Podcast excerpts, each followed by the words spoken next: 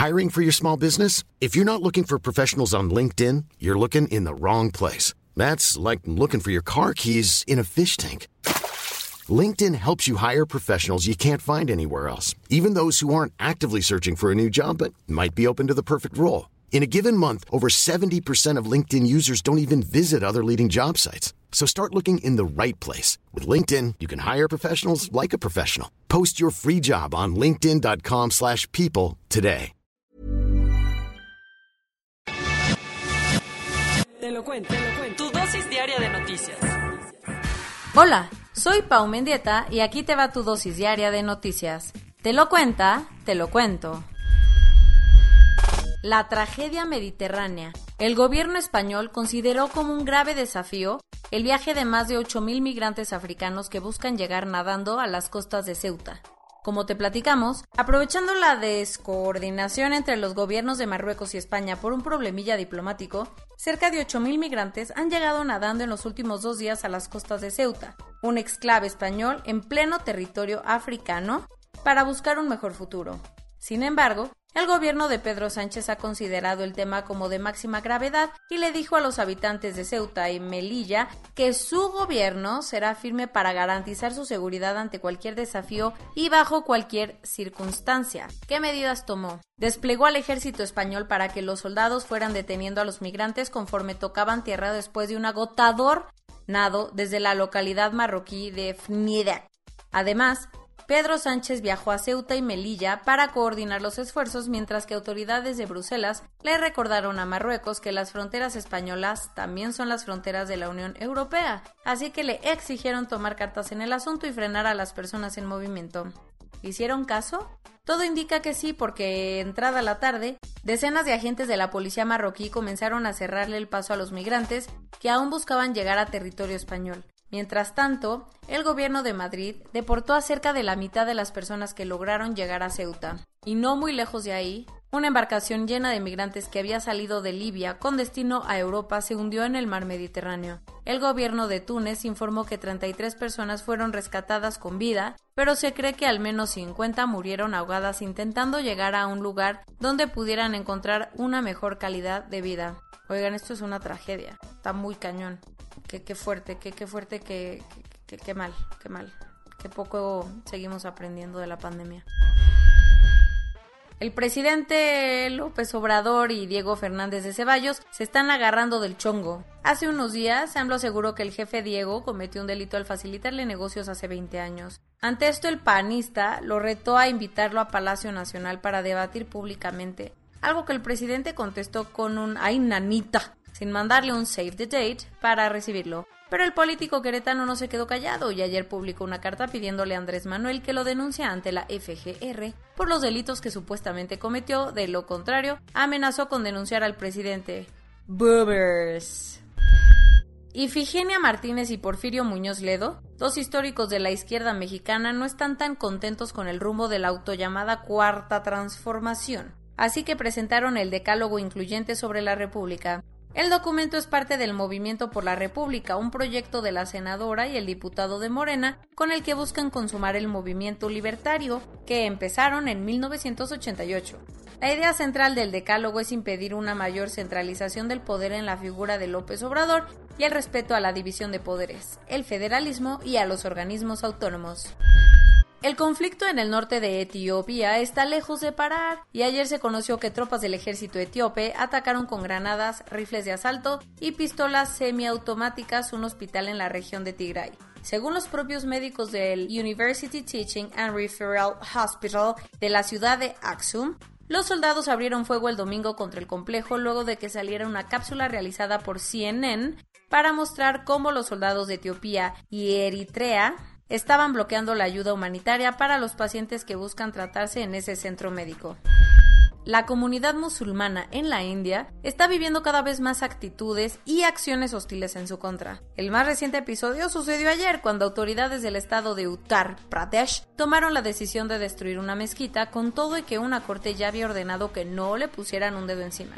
El templo islámico fue construido hace más de 60 años, pero recientemente las autoridades argumentaron que la estructura no tenía los permisos necesarios, por lo que tendrían que derribarla. Para muchos, esta es una escalada más del partido Bharatiya Janata de corte nacionalista hindú contra la minoría musulmana.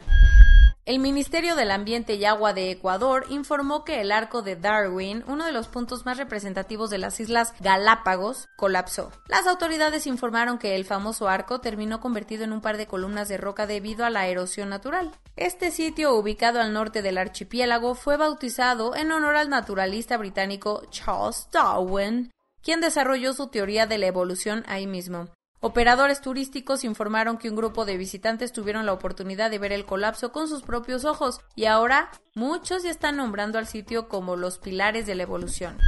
El susto de su vida se lo llevaron todas las personas que estaban dentro de Seg Plaza, un enorme rascacielos de 300 metros de altura ubicado en la ciudad de Shenzhen, al sur de China. Pues, ¿qué pasó? Inexplicablemente, el edificio se empezó a sacudir de forma bastante violenta a eso de la una de la tarde, por lo que fue evacuado inmediatamente para evitar alguna tragedia. Las autoridades ya abrieron una investigación para conocer las causas del movimiento, pero la cosa está muy enredada, porque pudieron comprobar que no hubo ningún terremoto ayer por esa zona de China. Híjole, y aquí nos quejamos porque tiembla y lo sentimos feo en un piso 7. Bota, bota, y no es pelota. ¿Dónde? Campeche. ¿Qué está en juego?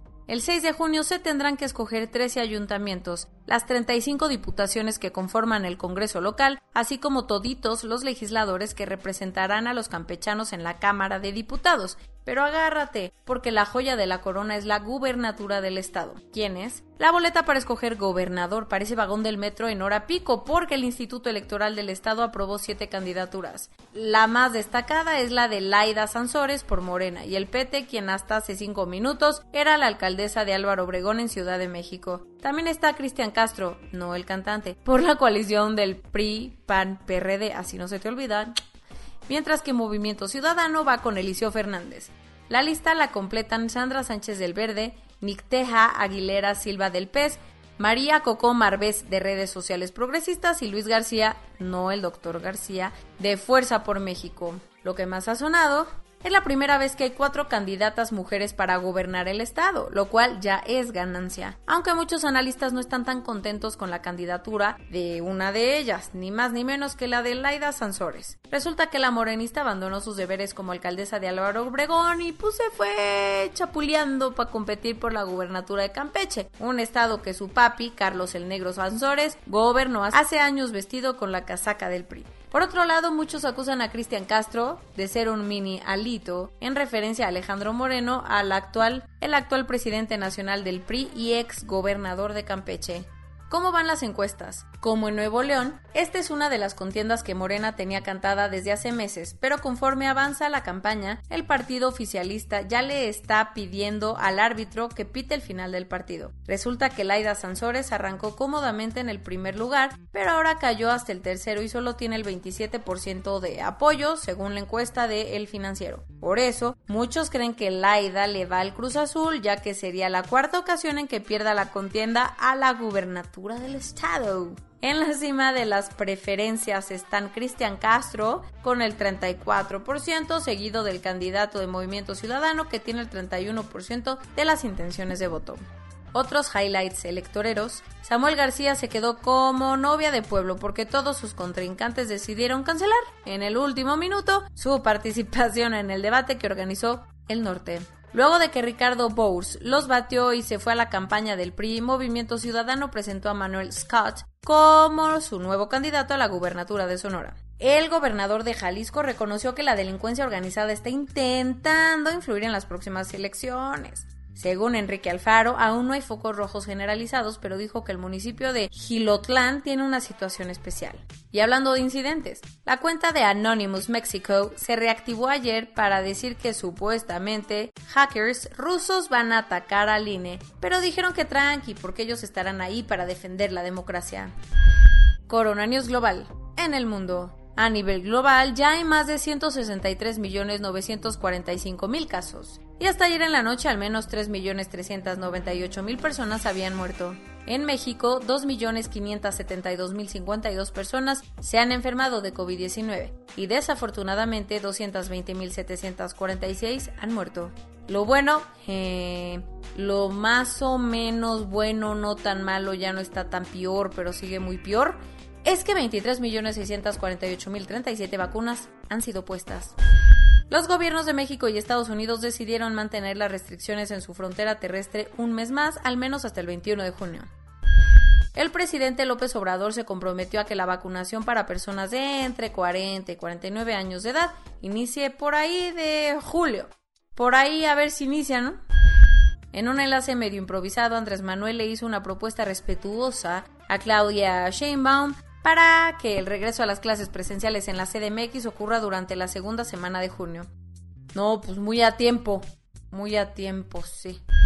En la conferencia vespertina de ayer, Hugo López Gatel, nuestro amigo que no se pone cubrebocas, dijo que México alcanzará la inmunidad de rebaño por ahí de agosto o septiembre. Amiga, date cuenta. ya veremos. El Ministerio de Sanidad de España dijo que a los 1.5 millones de ciudadanos menores de 60 años que ya recibieron la primera dosis de AstraZeneca, ahora se les aplicará una dosis de Pfizer. Después de varios estudios, Pfizer BioNTech informó que su vacuna puede permanecer en un refrigerador normal muchos más días de los que se tenía pensado. GlaxoSmithKline informó buenos avances en la fase intermedia del desarrollo de su vacuna contra el COVID-19. Hilary Mantel y J.K. Rowling ya recaudaron más de 23 mil libras esterlinas en una subasta de sus libros autografiados con el objetivo de ayudar en los procesos de vacunación en todo el mundo. Vientos. River Plate le está pasando fatal porque 20 de sus jugadores se contagiaron de COVID y solo 10 están libres de la enfermedad. Así que, como en cascarita de la calle, andan buscando un jugador extra para completar el 11 necesario para jugar la Copa Libertadores. Y esto es todo por hoy. Nos vemos mañana con tu nueva dosis de noticias. Pau Mendieta se despide.